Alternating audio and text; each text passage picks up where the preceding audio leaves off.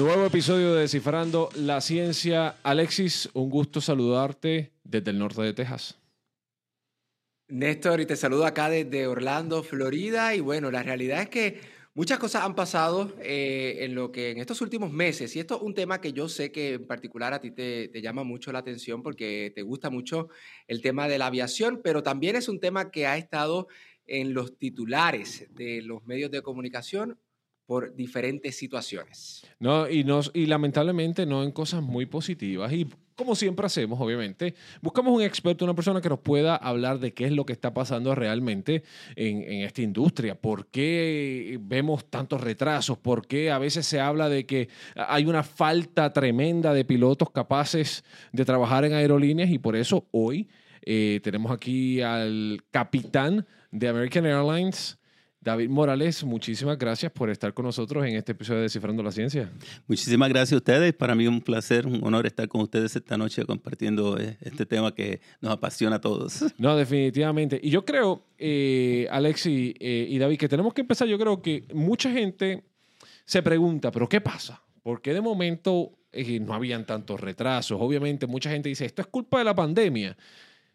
Pero ¿Por qué hay una falta de pilotos, David? ¿Por qué realmente? Porque entre otras cosas, David también es reclutador. Sí. Entonces, eh, tiene, conoce muy de cerca el, el- el- la, podemos decir, la falta, este problema que hay de pilotos capacitados de poder eh, trabajar en líneas aéreas. ¿Qué es lo que está pasando realmente? Mira, este es un tema bastante complicado porque no podemos defi- eh, definirlo y, eh, en una dos, o dos palabras nada más. Pues mira, te- son muchas cosas. Eh, la- todas, todas estas líneas aéreas, usualmente eh, cuando reclutaban, especialmente en el pasado, reclutaban a los pilotos, había una edad límite donde podías entrar. Todos entraban más o menos sus 30 años, 32, 33, ma- ese es más o menos el promedio, 28, 29. ¿Qué sucede? Como piloto tienes un límite.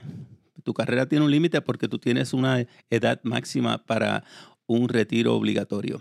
¿Y qué edad es esa? Era hasta los 60 años. Si tú entras a la línea aérea a los 30, a los 35 años, tenías 25 años nada más. Entonces, si tomamos eso por ejemplo, si entraste en el 1990 o en el 85, de 29 a 30 años, ya estás a punto de retirarte o ya te retiraste. ¿Qué sucede? ¿Qué sucedió? A finales de los 90 nosotros estábamos agresivamente reclutando pilotos. Del 2000, 99. ¿Qué, qué sucedió en el 2001? Los eventos de 9-11. El 11 de septiembre, sí. Todo se detuvo, tuvimos que darle layoff o se- se- Despedir, despedir a, a los pilotos temporariamente. Muchos estuvieron unos cuantos años fuera. Pero lo importante de esto fue que se detuvo el reclutamiento que tan necesario era. Lo que no se pudo detener es que las- los pilotos que estaban volando, como yo, siguiéramos cumpliendo años. Claro. Estuvimos sin reclutar a nadie por cerca de 13 o 14 años. Wow. Si tú, te, si, tú, si tú sumas cuando estos pilotos entraron a los 30, 35, 14 años más tarde, estaban ya cerca de retirarse. Claro, el tiempo no se detuvo. El tiempo no se detiene. Estos son, estamos hablando de un piloto que haya entrado en el 90.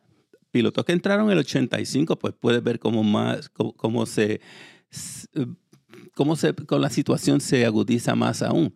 Pues esto es uno de los factores.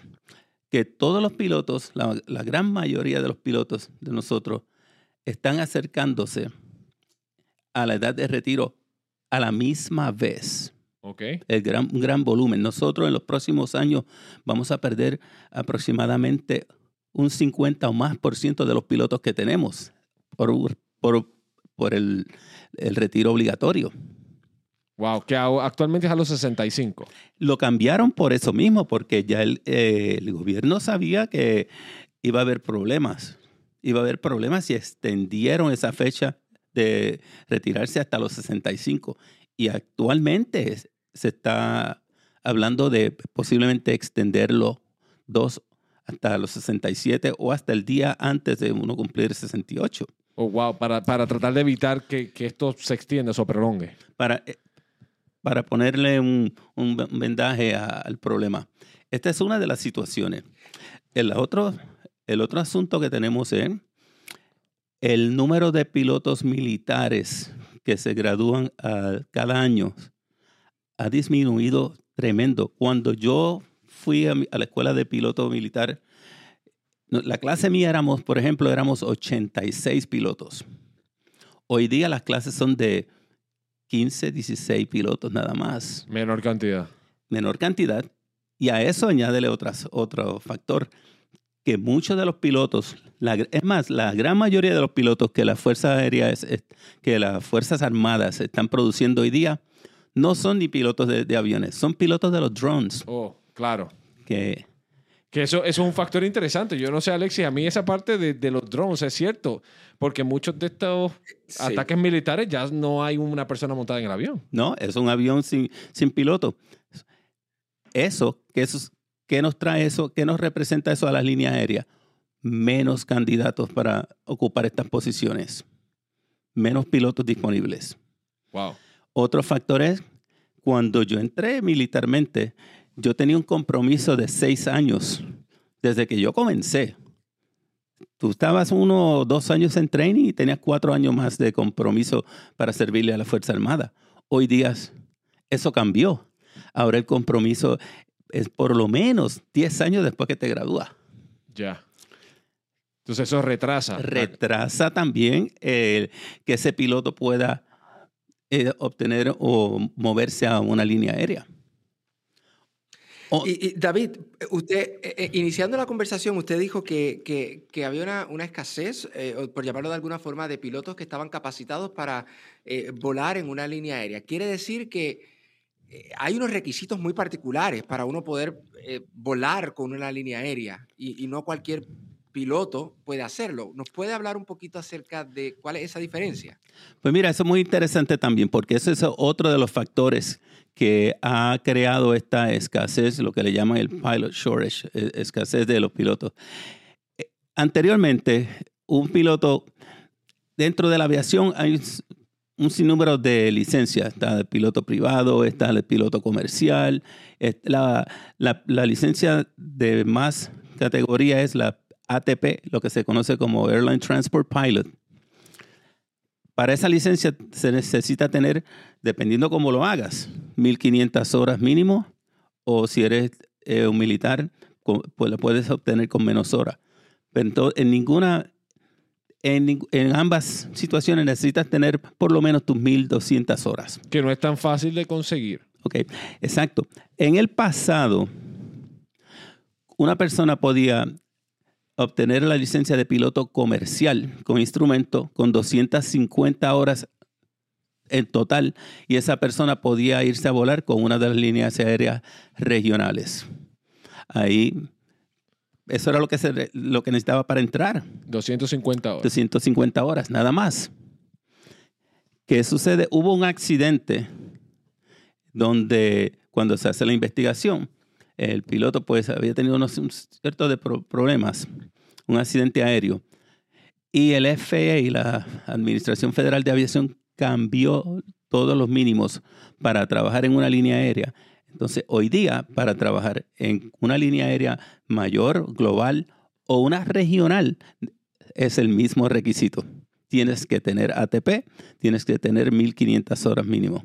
Y eso hasta aproximadamente. y eso hasta cierto punto, yo creo que, obviamente, eh, no es lo mismo porque hay una gran responsabilidad, claro está, cuando se tiene pasajeros eh, que, están, que están con uno. Esos requisitos también aplican a las personas que, por ejemplo, eh, vuelan carga. Le pregunto porque, por ejemplo, últimamente vemos antes, cuando nosotros crecíamos, no habían aviones de Prime Air, de Amazon ni nada de eso. Y esos aviones yo, lo, yo los veo constantemente volando y eso es lo que es carga. También para los pilotos de carga, esa, esa misma cantidad de, de, horas aplica y la misma licencia. Sí, si trabajan bajo parte 121, 121, es el mismo requisito. Entonces, eso ha creado otro problema, porque las líneas aéreas regionales, que es lo que, lo que se conocía antes como, por ejemplo, American Eagle, eh, Continental Express, todas estas líneas. Que, son líneas aéreas que te llevan a, distancias cortas. Distancias cortas en aviones más pequeños. antes eran de 30 pasajeros, 34, 50 pasajeros. Antes esa gente podían tener unos pilotos con 250 horas de vuelo en total. Mm, Hoy día no pueden. ya. Pues ha creado un problema grande también para ellos. Mm, Pues, Y pues, es por esto que, las líneas aé- aéreas han tenido que ser creativas. Y ahí es donde surgen los cambios que ha habido en, en las líneas aéreas. Uno de los cambios que existen, eh, primero, las líneas aéreas siempre el mínimo era ATP. ajá. Pero realmente, cuando nosotros entrevistamos, yo te digo que, que yo estoy en, el, en, Pilot Recruitment, en reclutamiento, llevo años ahí. Cuando uno entrevistaba a un piloto, era raro, era muy raro que uno reclutara un piloto con 1500 horas. Es muy raro. El promedio, yo te diría, por lo menos en nosotros, el promedio era sobre 3.000, 3.500 horas. Wow, o sea que eran. Eso era la que había pocos, tra- pocos trabajos y muchos pilotos. Sí, entonces los requisitos eran también otros. Entonces, uno- nosotros usualmente, eh, nosotros y todas las demás líneas aéreas, Delta no te daba una, una entrevista si no tenías por lo menos un, un, di- un bachillerato de- en algo, Ya. aparte de miles de horas. Todas. Southwest requería, uno de sus requisitos era, tenías que tener ya el type rating, lo que se llama cualificado en su avión, el 737. Tenías que tener una, una, una ATP más el type rating en un 737 para poder solicitar trabajo con ellos. Eso era complicado. Sí, era bien complicado. Es por eso que antes tú, ve- tú- tú te encuentras con personas que estuvieron en las regionales décadas, años. Y uno se pregunta, pero ¿y por qué nunca fuiste con las grandes ligas, como uno le llama? Ya. Pero era ese. Hoy día, todo eso cambió. Hoy día todo eso cambió. Todas las líneas aéreas tienen el mismo requisito. ATP y nada más. Wow. 1500 horas puede entrar. Da- David, y, y, y hábleme un poquito de- del- horario, porque usted también mencionó que eso era un factor. O sea, no es que el piloto puede estar volando ahí cuantas horas quiera. Me imagino que también tiene que haber unos límites de horarios de vuelo. Sí, hay horarios. eh, es un poco complicado porque el horario de vuelo, la, la limitación de trabajo de uno depende de muchos factores. Depende a qué hora entraste a trabajar, eh, cuántas, cuántos vuelos estabas, eh, antes de salir, de comenzar a trabajar, cuántos vuelos, segmentos ibas a hacer ese día. Por ejemplo, si yo entro a las 7 de la mañana a trabajar y ese día voy a hacer tres vuelos domésticos de aquí a Nueva York, Nueva York, eh, Nueva York, Chi- Chicago y Chicago para Dallas. Pues el límite mío de ese día son 13 horas de trabajo. 13 horas de trabajo. Y cuando habla de trabajo, tengo que preguntarle. Cuando habla de 13 horas de trabajo, ¿es 13 horas en las que está volando el avión o es de que, o- o- cómo, cómo No. funciona? No, yo no, estoy- no, eh, no me refiero a las horas de vuelo. Las horas de vuelo siempre son las mismas. Es, es el día. Yo tengo que terminar mi, traba- mi día dentro de 13 horas. O sea, y Yo puedo hacer, por ejemplo, perdona que te interrumpa, yo puedo hacer, ese día puedo hacer tres vuelos. ok, Vamos, Dallas, Houston, Houston a Dallas, Dallas a El Paso. Vuelos corto. cortos. Como quiera, tengo el, el límite, ese límite de 13 horas. Si hay algún tipo de retraso, por la razón que sea, y me excedo de, ese- de esas 13 horas, afecta la operación porque ya estoy puede ilegal. volar. No puedo volar. Eso es totalmente nuevo para mí. Sí. Este, y depende de la hora que comenzaste a trabajar. También, porque tiene todo el sentido de, de- de ser así. No, claro, definitivamente. Si trabajas de noche, si el vuelo sale por la noche, ya son otros límites de hora. Eh, var- Varía dependiendo a qué hora comenzaste a trabajar y cuántos vuelos tenías pro- eh, programados a hacer. Wow. Eh, sí, los horarios eh, pueden ser un poco complicados. Por eso cuando hay un ¿Existen límites retraso... de horas de vuelo? También, sí. También existe li- límites de hora de vuelo dependiendo de cuántos pilotos tengas el- en, la, en la cabina contigo. Eh, Por ejemplo, para, para hacer un vuelo, si yo voy a hacer un vuelo de Dallas a Madrid o a Roma, Ajá. yo no lo puedo hacer con un copiloto. Yo necesito dos copilotos. So, en, esa, en ese vuelo hay cuántas, cuántas personas, para las personas que no conocen mucho de aviación, ¿cuántas personas hay eh, capaces de volar ese avión? Todo el mundo. O sea, pero son cuatro. En ese caso, de- en, esa, en ese ejemplo que te presenté, Son tres. en ese son tres. Si vas a hacer un vuelo a China, a Hong Kong, a Nueva Zelanda, son cuatro. Por, por eso, dependiendo del el largo del vuelo, hay un requisito de número de pilotos. Y eso, y es, por ejemplo, en ese ejemplo de los tres o los cuatro pilotos, básicamente ustedes tienen esa cantidad de horas para hacer ese vuelo. Correcto. Básicamente ese es el único vuelo de ese día porque es un vuelo extenso. Eso es correcto. Correcto. Y después, ¿cuánto tiempo tienen que descansar para entonces poder volver a montarse en un avión y, por ejemplo, regresar? Eso también es un poco más complicado, no, se puede, no te lo puedo decir así muy sencillo, porque también depende cuántas horas, cuando se, cuando se mira el, el tiempo de descanso que necesita, se tiene que mirar hacia atrás, siete días hacia atrás, siete días hacia el frente Wow. y hasta más. Wow. Entonces, a veces te requieres, eh, necesita eh, un break en 30 horas, ah, dependiendo cuántas horas has volado. Si sobrevolaste algún día de eso. Sí, porque esto no es un trabajo típico de que trabajas lunes a viernes de 8 de la mañana a 5 de la tarde, ¿me entiendes? Esto No. tampoco- no es un trabajo así. Por eso es que quería, quería hacer la pregunta para saber, porque, porque para que la audiencia conozca que no es tampoco tan sencillo como... Porque mucha gente decía, especialmente eh, eh, cuando en la época de Navidad del año 2022 hubo problemas con líneas aéreas por mal tiempo, por problemas operacionales, eh, hubo retraso o cuando a principios del 23 hubo problemas con el sistema de la FAA, porque mucha gente decía, pero ¿por qué mi vuelo lo cancelaron si hay buen tiempo? Mucha gente no entendía la importancia, por ejemplo, de, de- de la información que reciben los pilotos desde la FAA, en particular lo que, lo que son los NORAMs, que, que si nos da tiempo vamos a preguntar, le voy a preguntar sobre eso. Pero e- es, es mucho más complicado, por lo que me- nos explicas, es mucho más complicado de, ah, yo soy piloto, ya yo tengo mis horas, yo me monto en el avión, voy de punto A a punto B y todo el mundo contento. No, es sumamente complicado. La logística que involucra hacer un vuelo es increíble y, y el número de personas que, eh, involucradas en, en hacer un vuelo es enorme. Es bien complicado. Yo, Por eso, yo, yo quiero, ¿verdad? Poner todo esto en perspectiva porque estamos hablando de que los pilotos tienen una gran responsabilidad.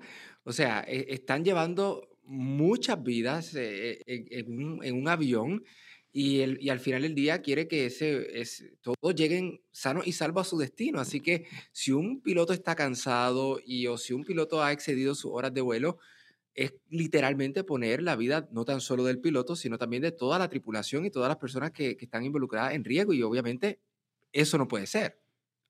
no, es, es que eso tampoco va a suceder porque hay parámetros en la compañía y uno también tiene una responsabilidad y un deber legal de uno estar monitoreando el día de, de trabajo de uno, cuándo yo me voy a acceder.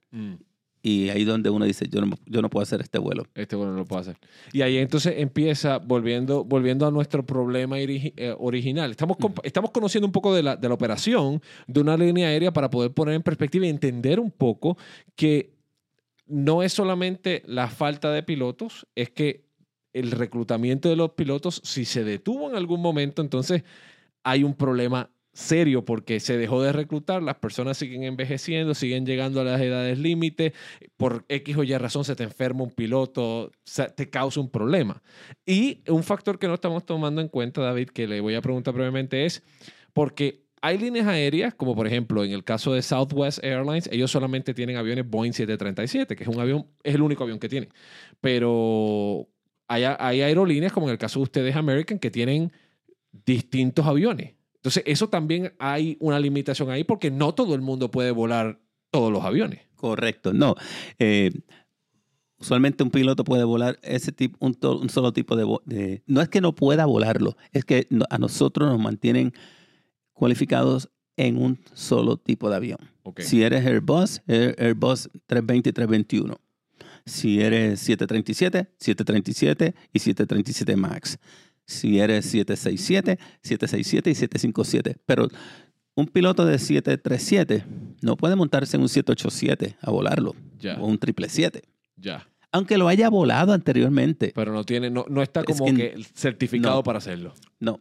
Y puede estar certificado, pero solamente estás autorizado a volar el- un solo tipo de avión a la vez. Y eso también causa problemas cuando alguien se enferma o no puede venir, porque tampoco es como que puede decir, ah, fulanito está libre, vamos a poner a fulanito a volar. Claro, exactamente. No, es- es- los horarios, nosotros, volviendo a los horarios, si quiere que abunde un poquito, hay dos tipos de, de pilotos. Está el piloto de línea y está el piloto de reserva. Todas las líneas aéreas tienen pilotos de reserva. Usualmente son los pilotos más nuevos que por ser nuevos no pueden tener un itinerario eh, por todo el mes de trabajo. Ellos están en lo que se llaman stand-by, on call. Antes, en el pasado, que esto es otro de los factores, esos pilotos estaban 24 horas on call. El FAA cambió eso también por seguridad. Y dicen, no, esos pilotos no pueden estar 24 horas on call porque ellos necesitan tener tantas horas para dormir y no le puedes interrumpir su tiempo de dormir. ¿Qué ha hecho eso? Que el número de pilotos que tenía la línea aérea disponible para volar se dismi- disminuyó. Disminuye. Sí, porque ahora no puede utilizar ese piloto a cualquier hora del día. Wow, que son cosas, es que, eh, eh, Alexis, yo no sé si te pasa lo mismo, son cosas que uno no piensa.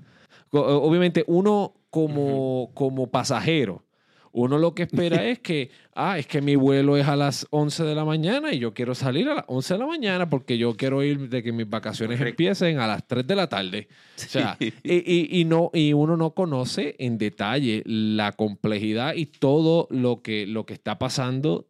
Y esto, una de las cosas que obviamente no hemos tocado, que la madre naturaleza cuando decide tirarle unas curvas y cambiar las cosas drásticamente porque dice que, ah, yo voy a producirte unas tormentitas eléctricas que...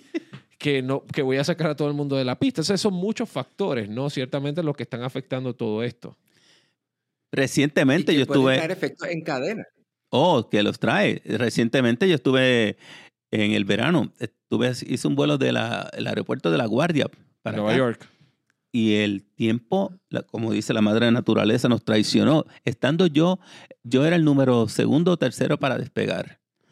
La madre naturaleza nos traicionó con unas tormentas y nos tardamos mm, como aproximadamente hora y 35 minutos para poder salir de allí. Y los pasajeros bien contentos en ese avión por hora y media. Sí. No, eh, eh, eh, es, es complicadísimo. Entonces, eh, yo creo que una de las cosas que, que, que, que resona bastante en esta conversación ha sido que no es solamente un factor en particular el que ha llevado a la industria de las líneas aéreas a esta, a esta falta o esta escasez de pilotos. Es un grupo de, de, de, de- de factores Muchos. muchos factores que han trabajado en contra. Entonces tengo que preguntarte, me mencionabas antes de que iniciara el episodio que las líneas aéreas están tratando de reclutar, pero se, les, se, se está, se, se está acabando lo- el- la cantidad de personas disponibles. Entonces, ¿qué, ¿qué va a pasar? ¿Cuál es el futuro? ¿Por cuántos años más se va a extender esto? Pues mira, el, como mencionaste anteri- anteriormente, nosotros tuvimos, cuando digo nosotros, yo hablo de mi- la línea aérea por la cual yo trabajo, Claro. pero al igual que American Airlines, todas tuvieron que se- detener el, reclu- el reclutamiento cuando septiembre 11, por años. Lo volvimos a retomar en el 2014. Empezamos a reclutar en el 2014. O sea, espere, espere, espere, espere un momento, un momento. Usted me está diciendo a mí que después de, las, de los atentados terroristas del 11 de septiembre, el reclutamiento en el caso se detuvo por completo hasta el 2014. Estamos hablando de 13 años. 13 años. Pero 13 años, eso, fueron lo- eso fue lo que mencioné, que yo dije, esos 13 años, el tiempo no se detuvo, los pilotos siguieron cumpliendo años todos los años y llegando a, su edad para, poder, para tener que retirarse obligatoriamente. 13 años estuvimos sin reclutar a nadie. ¡Wow! No, entonces comenzamos en el 2014. ¿Qué sucede en el 2020? COVID-19. COVID-19. Tuvimos que volver a dejar de reclutar cuando más necesidad. Mira, yo recuerdo marzo 17 del 2020, me acuerdo, marzo 12. yo estaba entrevistando, mi, mi jefa de reclutamiento me dice, mira David, me acaban de decir que tengo que añadir, reclutar 80 o 90 pilotos más este mes, en adición a los que estábamos ya reclutando, que eran como 80 también. Y me pregunta si yo estoy disponible para entrevistar la próxima semana. Yo le digo, sí, eh, yo puedo, puedo venir el día 17, el próximo martes. Yo estoy el martes allí entrevistando. Ella me dice, David, lo que te pedí, olvídate porque me acaban de decir que tenemos que eh, suspender el reclutamiento por la pandemia. Y nos, y nos estuvimos desde marzo, desde el 2020 hasta septiembre, octubre del 21. Wow. Otro año y medio más prácticamente perdido sin reclutar. Eh, todo esto afecta, todo esto va afectando a toda la operación. Y el número de pilotos disponibles que hay para reclutar, nosotros teníamos hace 2014, uh, teníamos aproximadamente 15 eh, mil solicitudes, 16 mil solicitudes de empleo. Esas mismas 15 mil la tenía Delta, mm. FedEx, la tenía Southwest, todas. No es que aquí nosotros tenemos 15 mil y ellos tienen 15 mil y aquellos otros tienen 15 mil. Son los mismos pilotos que solicitan en todas las líneas aéreas grandes. ¿Qué sucede? Todas las líneas aéreas han estado reclutando de, dos, de los mismos 15 mil. De los 2.000, 2.500 hasta 3.000 pilotos anuales. No, se, no, tarda mucho en que eso se seque. la, la cantidad de pilotos disponibles para poder reclutar. Y de ahí entonces la escasez de los pilotos. Exactamente. Por eso nosotros tuvimos que ser creativos eh, y nosotros abrimos una academia para eh, llamada el Cadet Program, Pilot Cadet Program, eh, para preparar a pilotos, que, a personas jóvenes que quieran ser pilotos, prepararlos para ser pilotos, para que se hagan pilotos y con el potencial y eventualmente que se hagan pilotos de nosotros. ¿Y hay alguna proyección de, de cuándo esto pudiera mejorar? Porque si estamos hablando de que, de que obviamente temas tan sensitivos pueden provocar efectos en cadena, eh, Dios quiere, ¿no? Pero si, por ejemplo, sucede otro evento de gran magnitud que tengan que seguir paralizando en un futuro, no sé, el próximo año, que tengan que volver a paralizar el proceso de reclutamiento, ¿Se prevé cuándo puede haber una normalización en términos de, la cantidad de pilotos? Esa información no la tengo, pero porque es difícil de, proyectar. algo así, porque hay muchos variantes. Uno recluta a un piloto y no quiere decir que ese piloto, eh, después que lo reclutaste, se, va a quedar. Se va a quedar o aprobó el curso.